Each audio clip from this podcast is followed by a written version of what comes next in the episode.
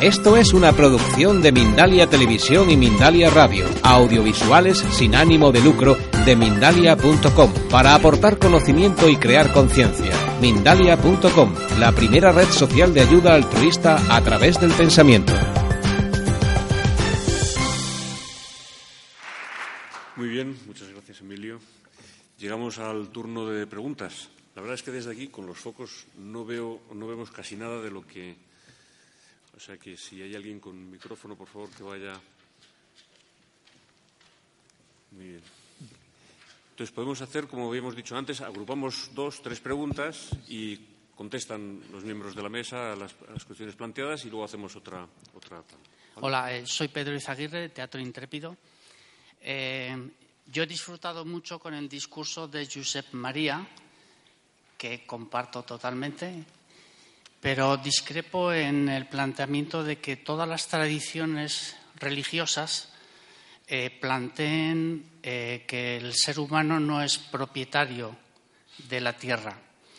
Eh, yo he sido educado por los jesuitas, a los que reconozco grandes valores y que agradezco muchas cosas, pero recuerdo cómo me inculcaron que Dios creó al hombre a su imagen y semejanza Luego creó a la mujer en una categoría inferior, porque la creó a imagen y semejanza de Adán.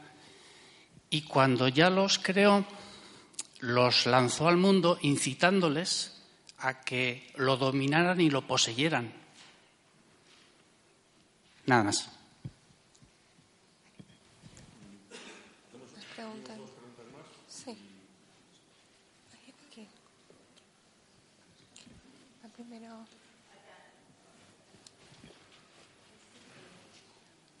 Gracias. Pues sí, también felicitarlos por este tema que a veces es difícil defenderlo en las universidades. Eh, venimos de la Universidad de Toluca del Estado de México y en especial el, discurso de Josep María nos conecta mucho en la universidad. Trabajamos el programa de no violencia y hemos dado de alta un programa permanente de encuentro interior la situación que se dio es que a cuatro años de que tenemos, tenemos una sala de meditación, se recibe cualquier disciplina, cualquier sabiduría ancestral, cualquier religión, y es una hora y media cada quince días. Lo que encontramos con este trabajo de encuentro interior es que nos conectó muchísimo con la naturaleza. Fue algo que fue muy sorprendente, no esperábamos que rebotara eso.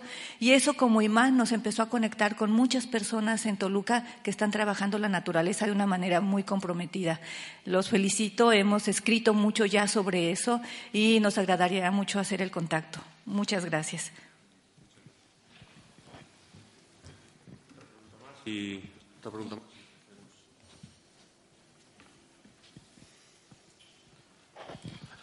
José Manuel, perdón, eh, del Servicio de Educación Ambiental del Gobierno Vasco. Eh, gracias por las intervenciones. Eh, me he acercado bastante en, otras épocas a la ecología profunda y la verdad es que me he quedado bastante sorprendido de las, intervenciones desde la mesa. ¿no?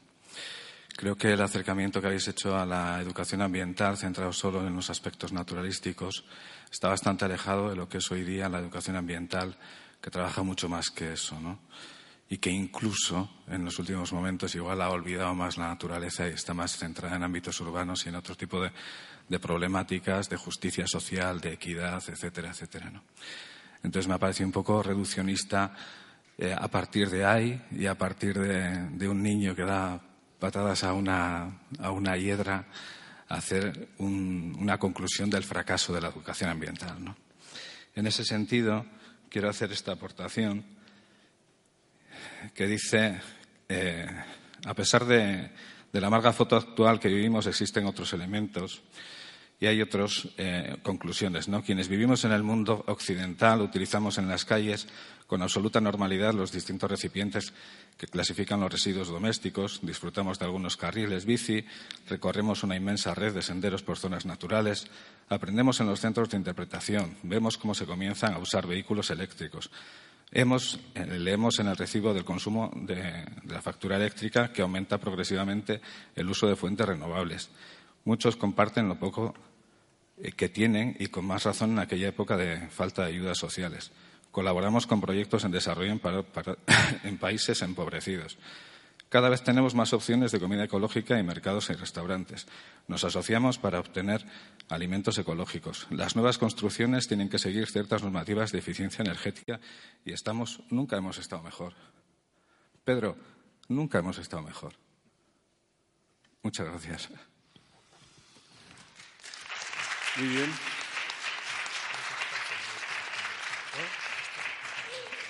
Bueno, pues eh, eh, podemos. Eh, Mm, por alusiones, ¿no?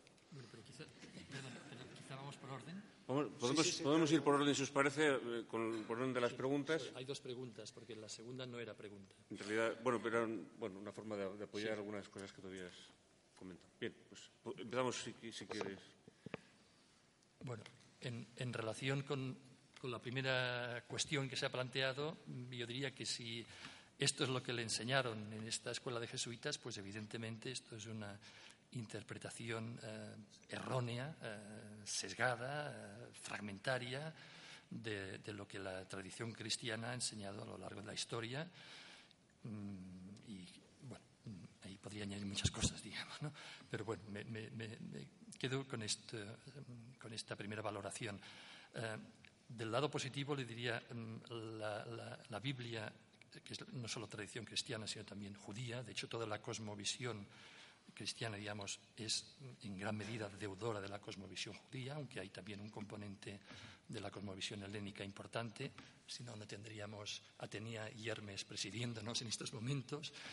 Pues eh, esta, esta cosmovisión ha dado lugar a lo largo de los siglos a toda una sucesión de civilizaciones, de reinos, de imperios, etcétera, que habrán tenido sus más y sus menos en temas de justicia, en temas de equidad, lo que sea, pero que es verdad que no desencadenaron las tendencias que nos han llevado a la crisis ecológica global. Estas tendencias surgen a partir del siglo XVII y XVIII, precisamente en un momento de declive de la espiritualidad cristiana y, sobre todo, en los países donde las iglesias reformadas que eliminaron toda la dimensión cósmica del cristianismo, habían dejado este baldío que hizo posible el surgimiento del materialismo, del positivismo, que es la base de toda la revolución industrial. Por tanto, eh, bueno, ya digo, este es un debate largo, pero pienso que, bueno, con estos apuntes más o menos queda, queda contestada.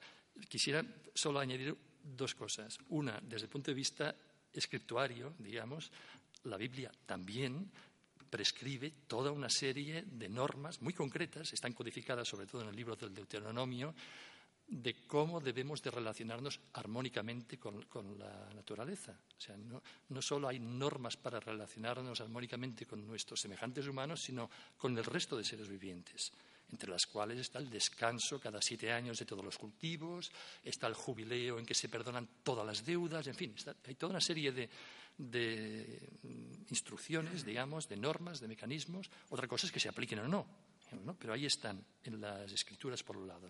Después está toda la inmensa y muy desconocida por eh, el movimiento ecologista tradición patrística, digamos, con una visión orgánica del universo y del mundo. Esto no es de la teoría Gaia, esto es toda la escolástica, es una visión orgánica del universo y del mundo, con cuerpo y alma, Después está el ejemplo de todos los innumerables sabios y santos, que ninguno de ellos se ha destacado ni por el despilfarro ni por la destrucción de la naturaleza, sino todo lo contrario. Los grandes santos hablan con los animales, no solo en el cristianismo, en todas las tradiciones espirituales de la humanidad, digamos, En fin, yo creo que, digamos, mm, coincido eh, en que este tipo de interpretaciones reduccionistas, eh, sesgadas, antropocéntricas, se han dado efectivamente en el seno de, las iglesias cristianas y son, en este sentido, parte del problema, por supuesto, pero de ninguna manera son representativas de lo que es la auténtica eh, cosmovisión y tradición cristiana. Esta sería mi respuesta. ¿Queréis aportar alguna cosa más a esta primera pregunta?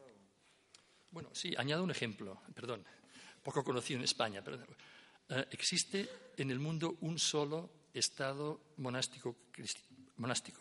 Se da el caso que es cristiano. Podría haber sido budista, que es una tradición con un gran desarrollo también de la espiritualidad monástica. este Estado está dentro actualmente de Grecia. Antes estaba dentro del Imperio Otomano y antes estaba dentro del Imperio Bizantino, porque es milenario. Solamente han vivido monjes cristianos en este Estado, que, que tiene una superficie considerable, con montañas de más de 2.000 metros de altura, es una península que tiene acceso terrestre cerrado y que en algunos momentos ha acogido hasta 50.000 monjes distintos. Pues bien, ¿cuál es el resultado de más de un milenio sostenido de gestión monástica cristiana en el único ejemplo que tenemos de Estado monástico del mundo? Pues bien, un grado de integridad de los ecosistemas extraordinario. Todo el conjunto de Agios Oros, que es el nombre griego que recibe este Estado, o Tisperibola, Agios Oros, eh, el Monte Santo, o Monte Azos es otro nombre, o eh, traducido del griego también el nombre que le dan es el Jardín de la Santa Virgen, tiene distintos nombres. Pues, todo el conjunto, insisto, es patrimonio mundial natural y cultural. Natural, porque el grado de integridad de los ecosistemas es máximo en el contexto de la cuenca mediterránea. Entonces, bueno, estas son las digamos, para mí, desde mi punto de vista, es una demostración de lo que una aplicación coherente y consecuente y milenaria de la tradición cristiana eh, ofrece. Sí, yo quería añadir a esto que realmente mm, una cosa es lo que dice la tradición y otra, otra cosa es lo que puede enseñar un, jesuita en su escuela o lo que puede hacer un musulmán en Siria en estos momentos o, cualquier barbaridad que veamos por ahí. Pero eso no quiere decir que, eso, que la tradición diga eso. Simplemente quiere decir que alguien desviado por la razón que sea, pues está enseñando una cosa que muchas veces va justamente en contra de lo que dice su propia tradición. Y con respecto al tema este, ¿no? A ver, yo no he dicho que, la, educación ambiental haya fracasado. Yo, no lo he dicho esto, ¿no? Mm. Eh, tampoco digo que, los que en, el mal llamado tercer mundo todos sean unos santos y nosotros seamos unos demonios. Tampoco lo digo. Realmente ahora mismo en el, mal llamado tercer mundo mm, la gente está tan alejada de sus propias tradiciones que realmente mm, en muchas ocasiones es un desastre absoluto, ¿no? Mm, pero, ojo, si nosotros tuviéramos la capacidad de ver lo que está aconteciendo en el planeta con los ojos, con unos ojos mm, no implicados en el asunto, ¿no? desde fuera, veríamos que el asunto es muy grave, ¿no? Es gravísimo. No es una opinión, o sea, cualquiera tal. Y yo estoy contigo, o sea, yo mismo y, los compañeros aquí, y, seguro que todos vosotros estamos tomando parte mm, de la forma eh, en que nos permiten nuestras humildes condiciones, pues en favor, o quiero pensar esto, de la regeneración y no la destrucción cada uno en su ámbito, ¿no? En esto estamos de acuerdo, pero no podemos dejar de ver que el tema es realmente gravísimo y que muchas veces, y esto lo digo también porque es muy cosmos, es muy antropocentrista, ¿no? Pensar que nosotros vamos a solucionar esto, ¿no? Bueno, nosotros sabemos lo que podamos, ¿sabes? Mm, no siempre está en lo importante es si nosotros participamos o no. Esto, esto ya es importantísimo para nosotros, pero luego lo que acontezca en el mundo, mm, solo Dios sabe, ¿no? Si es que y si no, pues también, oye, es que el problema es tan grave, es que tal, ¿no? O sea que no, no, no estoy atacando ni demonizando a nadie, nadie de aquí lo hace. Lo único que decimos, que en esto creo que estamos de acuerdo, es que mm, en, el tema de la ecología hace falta incluir el ámbito espiritual, porque si no, eh, es muy probable que no seamos capaces de dar la vuelta a la situación. Porque realmente, mm, eh, mm, por ejemplo, ¿no? pondré un ejemplo. ¿no? Hay una. mm, por ejemplo, ¿cómo lo explico? No? Son temas muy delicados, muy complejos. ¿eh? No es fácil resumirlo en dos minutos. ¿no?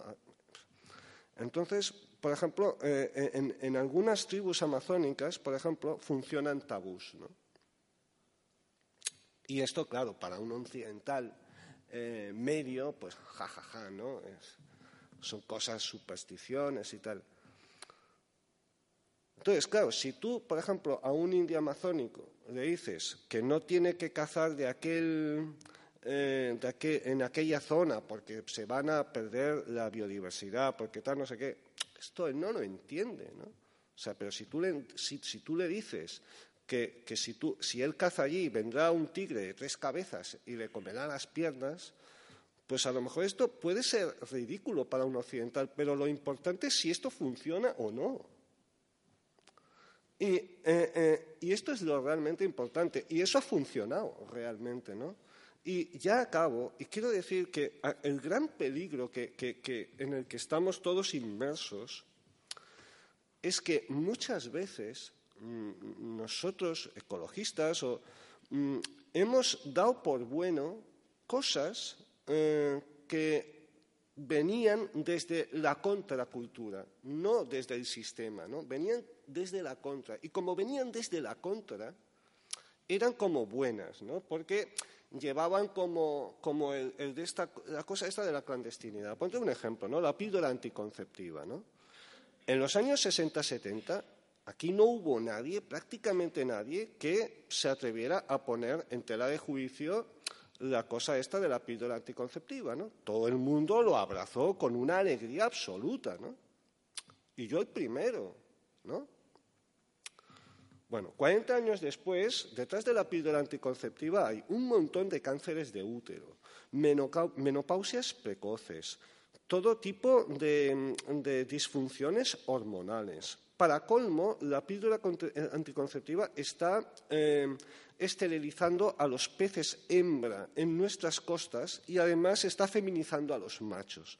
Bueno, hay, incluso está el desarraigo de la, propia mujer de su propio ciclo cósmico. ¿no? Pues esto no vino eh, por el sistema, la derecha, ni vino como una cosa de la izquierda. ¿no? Pero en ese momento, mm, ¿quién se iba a atrever ¿no? a decir, oye, no, porque entonces eras tildado de, ser un facha, amiguete de Rouco Varela y cosas así, ¿no? Pues muchas veces el peligro no está solo en, digamos, en el PP y todo esto, sino que muchas veces viene por, por tal. Y en cuestiones ambientales, los fascismos son cada vez más invisibles, ¿no? Y, lo que llamamos, creo que los representantes de esta mesa, y, a lo que habría que llamar es a estar cada vez más alerta, porque estas nuevas formas de, digamos, de hacernos cómplices de, lo que es destrucción son cada vez, como digo, más invisibles, ¿no? Pero no estoy atacando a nadie, ¿eh? Muy bien. Creo que se nos ha ido el tiempo, Federico. Una pregunta, yo creo que da una, pregunta. Da... Venga, un par de preguntas más y. Venga. Hola, buenos días. Em, aquí. Em, bueno, de lo que he escuchado esta mañana comparto todo el tema de la dimensión espiritual en la educación ambiental. Me parece importantísimo, me parece central, ¿no? Em, yo vengo de, una corriente que es más bien racionalista y que, sin embargo, ha hecho, bueno, viene de los años 60, 70 cuando nace y, sin embargo, ha hecho toda una progresión necesaria, absolutamente necesaria, desde hace ya más de 20 años, hacia la inclusión de todo en una dimensión espiritual, una dimensión afectiva, eh, que creo que, que hoy en día es raro ya encontrar que esos programas educativos de los años 60 y 70 principalmente y casi exclusivamente de desarrollo racional, de desarrollo de competencias cognitivas, eh, se hayan quedado en eso. Han hecho una gran evolución, como digo, desde hace 20 años. Y yo un poco vengo de ahí y ya he vivido esa evolución que sigue haciéndose además al hilo de muchas corrientes éticas y tenemos una corriente ética española fantástica eh, de la ética de la cordialidad, por ejemplo, etc. Entonces, eh, viniendo de otra realidad, eh, comparto muchas de las cosas que hay en la mesa. No quiero decir que haya estado completamente fuera de la mesa el tema racional, porque no lo ha estado, no es cierto, pero sí me ha sorprendido bastante la separación, la dicotomía. Me ha, dado una sensación de em, como de separar mucho las cosas, cuando nuestro esfuerzo también en educación ambiental y en otros terrenos educativos ha sido a juntar, que lo emocional y lo racional van muy juntos, van muy interrelacionados, van, y creo que eso lo conocen, ¿no? Y nosotros, yo en mi caso, lo hago desde una corriente eh, educativa y medioambiental que es profundamente espiritual, sin necesariamente ser religiosa, es laica, y desde una postura profundamente ética, sin ser religiosa. Eh, entonces, desde su punto de vista, que como digo, creo que ha estado poco presente, pero me gustaría si, si pueden eh, eh, abundar un poco más en cuál es el rol de la razón en, esta, en, las propuestas que han hecho y concretamente también cuál es la dimensión política de, esta propuesta, que eso sí que no, no, lo he escuchado. ¿Cuál es la dimensión política en el sentido de acción ciudadana? Porque hemos oído un poco lo que responde al desarrollo espiritual personal y, así, pero me ha quedado un poco, hecha un poco en falta cuál es esa otra dimensión más política, más de, cambio, de transformación social, etcétera. Gracias. Muchas gracias. Podemos unir otra pregunta más y contestamos. ¿Alguien más quería preguntar?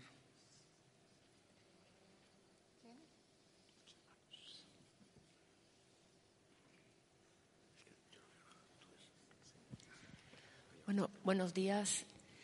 Yo realmente estoy un poco perpleja por muchas afirmaciones que casi tacharía de anticientíficas que se han dicho aquí. Comparto casi todo lo que se ha dicho por parte del público y me gustaría matizar una cosa más. Eh, llevamos varios días, tres días, discutiendo sobre, bueno, en el trasfondo, lo que significa la educación ambiental, insistiendo en que aunque la palabra ambiental conlleva también toda la concepción de lo que es eh, la, problemática relacionada con la especie humana que interacciona con ese medio, pues yo en ese sentido pues, he echado de menos efectivamente el que esas tradiciones a las que se han referido, que en muchas ocasiones no solamente no han hecho nada por evitar problemas tan graves como las desigualdades y los desequilibrios, sino que han potenciado esos desequilibrios y no los han denunciado.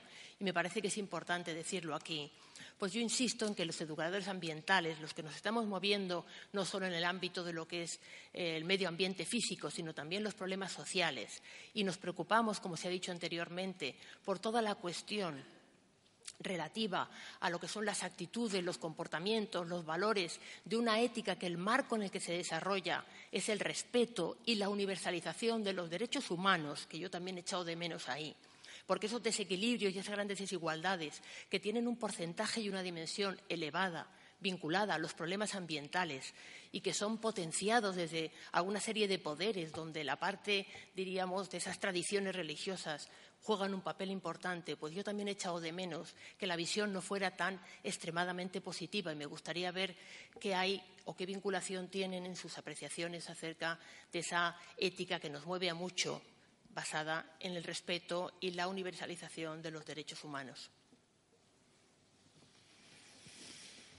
Muy bien, muchas gracias. otra tercera pregunta. Unimos una tercera y última pregunta. Eh, bueno, muy, muy brevemente.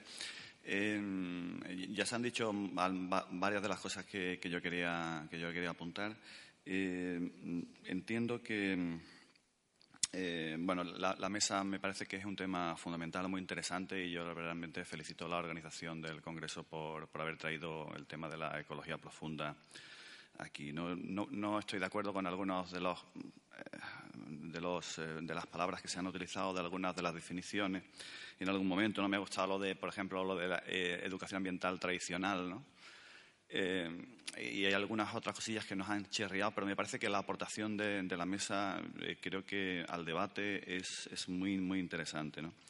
Eh, yo sí querría distinguir también que lógicamente no todas las tradiciones religiosas dan ese valor singular al, ser humano, sino que, por ejemplo, en el hinduismo se está mucho más cerca de, ese ecocentrismo, ¿no? ¿verdad? Y de ese mero valor de una cosita más del que, somos el ser humano, ¿no? Y entonces hay un poco en la clasificación esa que se planteaba, pues quizá. Y, bueno, yo creo que un poco, eh, quizá hubiese sido interesante introducir también el, tema del, del posmodernismo, ¿no? Em, a la hora de analizar un poco el, el tema de la ecología profunda. Y bueno, el resto de las cosas ya se han comentado, así que muchas gracias. Muy bien, muchas gracias. Pues Casi igual empiezo yo, si nos importa. Bueno, recogiendo un poco algunas cosas que se han comentado en las tres preguntas, por referirme. Em, bueno, lo, que yo pretendía decir es que eh, la educación ambiental, evidentemente, tiene un componente digamos, científico de ciencias naturales, que es muy relevante y que, no, no cabía obviar, naturalmente, pero me parece que no es, que no es suficiente, sino que hay que intentar eh, profundizar más en, en las raíces éticas, eh, en las motivaciones que mueven a la acción, en definitiva. No es una cuestión de conocimientos, no es como aprender el teorema de Pitágoras. ¿no? Creo que, para, dar el cambio que necesitamos hace falta un cambio de actitudes, un cambio de eh, una, mayor empatía de, los alumnos con, esos valores. No creo que sea una cuestión únicamente de, tener, entre comillas, buena educación para tirar pues, a tal o cual eh, cubo los, los, desechos, sino que es algo más, ¿no? Es un cambio, debería ser un cambio suficientemente profundo y en este sentido, aunque mi intervención no, no, estaba centrada en la ecología profunda, pero sí me parece que, que un cambio profundo indica un cambio de, de, actitud, de comportamiento, de hábitos de consumo y muchas otras cosas más. Y eso es muy difícil conseguirlo únicamente cuando hablamos de las bases científicas, que es de donde yo vengo precisamente, mi campo es ese, ¿no? Yo no vengo del mundo de la filosofía, pero me parece importante que tanto nuestros alumnos de la universidad como los alumnos que están en la enseñanza primaria y secundaria tengan esa exposición, o sea, que reflexionen sobre las, las posturas filosóficas y también, ¿por qué no religiosas?, que justifican unos determinados planteamientos éticos, porque depende de en cuál de, en cuál de esas posiciones te sitúes, tu actitud, tus acciones concretas van a ser unas u otras, si eres razonablemente consecuente.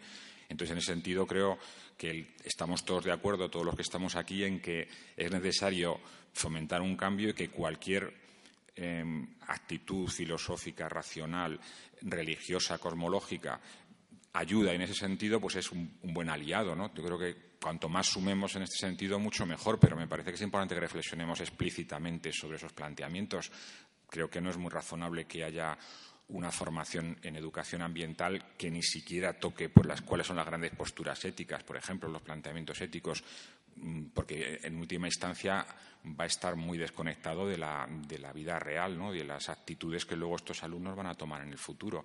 Y, insisto, empezando por los alumnos universitarios, me parece que es muy sintomático que en ninguna facultad de ingeniería agrónoma, forestal, ciencias ambientales, biología, haya asignaturas de ética. Me parece que es un tema preocupante.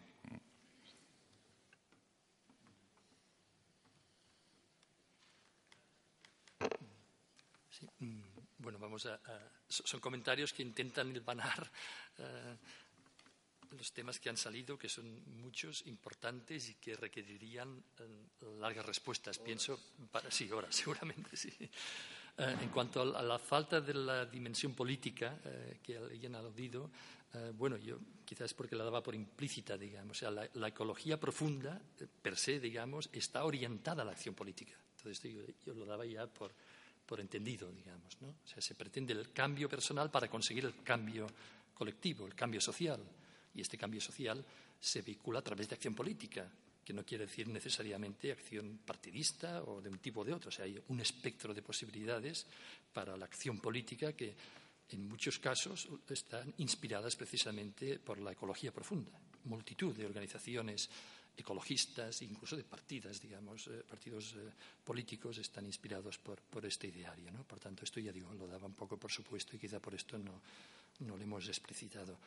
En cuanto al tema de los derechos humanos, también, claro, es otra cuestión que también está implícita, eh, es algo que se da como por supuesto, pero aquí sí quisiera mm, subrayar un elemento diferencial o, sí, una aportación que hace la ecología profunda. La ecología profunda dice, no es válido, mm, ahora lo parafraseo, digamos, ¿no? No es válido el punto de vista que considera que solo los seres humanos tienen derechos. La naturaleza también tiene sus derechos. Todos los seres tienen también sus derechos. Si nos fijamos en lo que nos dicen las cosmovisiones eh, tradicionales a las que nos hemos referido, sean orales, sean escritas, etc., hay una nota común. No formulan explícitamente derechos, formulan deberes, formulan responsabilidades. Las responsabilidades que tenemos para vivir en armonía con nuestros semejantes y para vivir en armonía con el resto de seres vivientes de este planeta. Entonces es un, cambio de acento, que no quiere decir que se menosprecien, por supuesto, para nada los derechos humanos. Simplemente quiere decir que no es suficiente, em, digamos, fijar la atención en los derechos humanos. Porque podemos, podríamos, que no es el caso, desgraciadamente, ¿no? podríamos llegar a respetar muy bien los derechos humanos y seguir avanzando hacia el precipicio, digamos, de la destrucción de la biosfera. Y un último aspecto también apunte, mm, y después cedo la palabra a mi compañero, respecto a la cuestión del, racionalismo, digamos. ¿no? De hecho, claro, en estas intervenciones tan cortas eh, siempre hay el riesgo de que, claro, no se puede cubrir todo. Mm, y, bueno, yo he hecho el, énfasis en, los aspectos que me parecía, me parece que son como deficitarios o que explican en parte el por qué la educación ambiental no ha conseguido los cambios profundos que se esperaban cuando se, impulsó. Esto no quiere decir para nada el menosprecio de la razón. Yo mismo soy eh, de formación científica, estoy trabajando en estos temas y, por supuesto, simplemente se trata de colocar la razón, la racionalidad, digamos, en su lugar. ¿Eh? Y su lugar no es el de dominio, simplemente es esto. O sea, el racionalismo, digamos, lo que hace es excluir todas las otras dimensiones del ser humano y colocarse como un tirano por encima, por decirlo así. ¿eh? Esta visión más holística que postula la ecología, eh, perdón, la ecología profunda es eh, precisamente la que intenta dar una atención equilibrada a todas las facultades humanas y poner la razón en el lugar que le corresponde en el conjunto armónico de las facultades humanas. ¿eh? Pero para nada es el menosprecio de la razón y del, uso que debemos de hacer de la razón para hacer frente a muchísimas de las dificultades con las que nos enfrentamos. Simplemente es subrayar que las motivaciones profundas no acostumbran a ser racionales. ¿eh? Se conectan con valores que están más vinculados como a evidencias. Y, y añado una última postilla. O sea, en, la tradición europea, digamos, eh, medieval, el intelecto no estaba situado aquí, sino aquí. Eh, aquí estaba la razón y aquí estaba el intelecto. Eh, simplemente lo recuerdo. Exactamente. O sea, son 15 minutos, tenemos que resumir y tal. Nosotros mismos, por ejemplo, en The Ecologist publicamos un montón de estudios científicos y tal pero, por ejemplo, cuando nosotros promocionábamos hace dos o tres décadas la agricultura ecológica, íbamos a muchos sitios y la gente, los campesinos, pues le mostrabas estudios y tal, y no sé qué, del poder destructor de los pesticidas y tal. Pero cuando luego le decías, ¿y quieres esto para tus hijos y tal? Entonces ahí había un cambio, ¿no? Y entonces es por aquí que, la ecología profunda también tiene esta dimensión espiritual, porque es lo que hace cambiar a las personas. Pero no excluye la, parte racional, ni tampoco las, tradiciones espirituales excluyen la parte. Eh, no solo son conjuntos de supersticiones absurdas, no, no, hay un conocimiento impresionante.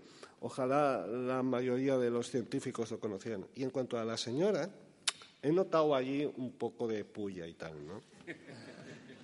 Bueno, bastante. Eh, yo lo que yo estoy de acuerdo.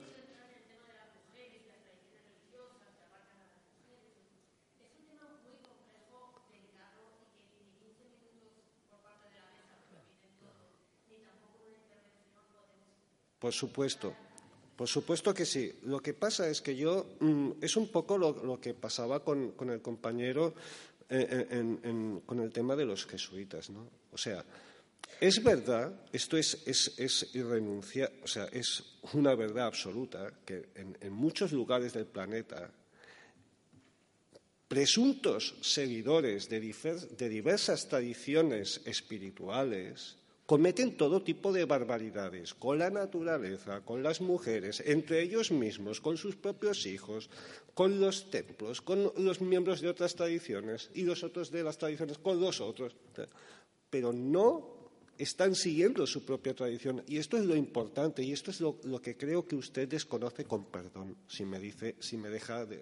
O sea, una cosa es lo que dice la tradición, que no hay ninguna que te diga que tienes que maltratar a las mujeres, que tienes que maltratar al medio ambiente, que tienes que maltratar a tus hijos, que tienes que, acumularlo todo. Ninguna te dice sino todo lo contrario. Y, las, em, el ejemplo de los hombres santos y de las mujeres santas de todas esas tradiciones te lleva a seguir una, una vida intachable e impecable.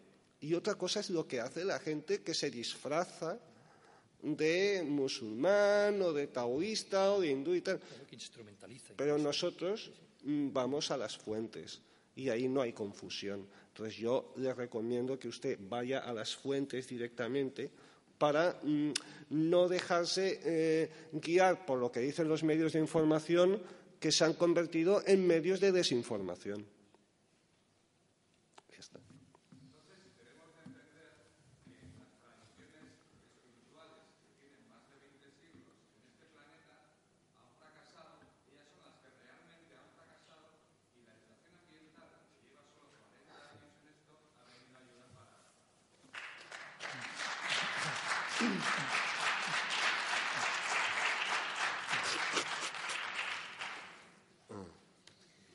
Bueno, perdón.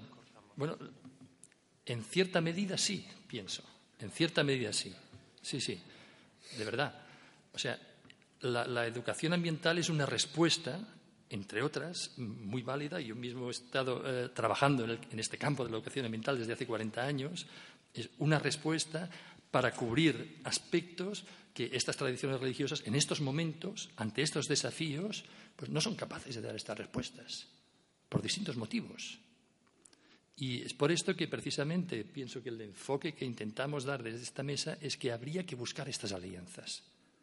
O sea, no se trata de, desde las tradiciones espirituales o sapienciales de la humanidad, de menospreciar la aportación valiosísima que se está haciendo desde la educación ambiental occidental, digamos, sino simplemente reconocer que para que tenga esta capacidad transformadora que todos queremos, tiene que conectar con los valores más profundos, que en cada lugar van a ser distintos. Yo simplemente, eh, como estoy trabajando en organizaciones internacionales y sé que el 85% de la humanidad está siguiendo a, tradiciones religiosas, pues con la mirada global no puedes dejar de tener esto en cuenta. si en la India, por decir algo, ¿no? Que tiene unos problemas ambientales tremendos hoy día, ¿no? Pero si tú quieres impulsar una campaña del tipo que sea, de tipo conservacionista, ecologista, y no utilizas argumentos religiosos, nadie te va a escuchar. Aquí es distinto. Aquí quizás una espiritualidad de tipo laico, como se ha comentado, pueda resonar con una proporción mucho mayor de la sociedad. O sea, simplemente, o sea, yo no quiero decir que aquí haya que utilizar unos argumentos eh, cristianos para una sociedad que quizá en gran medida no lo sea. Simplemente, digamos, mi aportación era de intentar conectar con los valores más profundos, de no limitarse a la aproximación racional o racionalista, digamos, racionalista, fría emocionalmente, ¿no? de involucrar todas las dimensiones del ser humano. Y en aquellos lugares o en aquellas personas donde la, la, espiritualidad tenga un valor, dado que por definición, por decirlo así, los valores espirituales son los más profundos o son los más eh, decisivos, por decirlo así, en la existencia de las personas, y si no, no lo son, ¿eh? pues intentar conectar con estos valores, porque son los que van a actuar de catalizadores del cambio realmente. Muy bien. Sí, solo añadir que eh, efectivamente la India tiene unos problemas medioambientales impresionantes, ¿no? Igual que la China, igual que nosotros y, Japón, todos pero no es porque esos problemas se dan hoy, no es porque la India haya sido, porque sea hindú, eh, sino precisamente porque se ha apartado por completo. Desde hace muchísimo tiempo ha adoptado un tipo de vida, un tipo de idiosincrasia tal, que no es la esencia de su propia tradición. Y eso es lo que ha conducido al desastre absoluto en la actualidad. Igual que prácticamente no hay ningún taoísta actualmente en la China. Y aquí, o sea, bueno, tú dices que hay cristianos, pero yo los contaría con, son muy pocos la gente que, que sigue, digamos, de una forma cabal, profunda, sincera, la compasión, la misericordia, la paz. ¿Eh? Sí, sí. Pues Muy bien. Oye, vamos- fracasado, sí, claro. Vamos a terminar. Y la crisis Vamos a tener que- es reflejo de ese fracaso, efectivamente. Vamos a tener, lo siento, perdón, es que ya se nos hemos comido ya el descanso y como van a estar aquí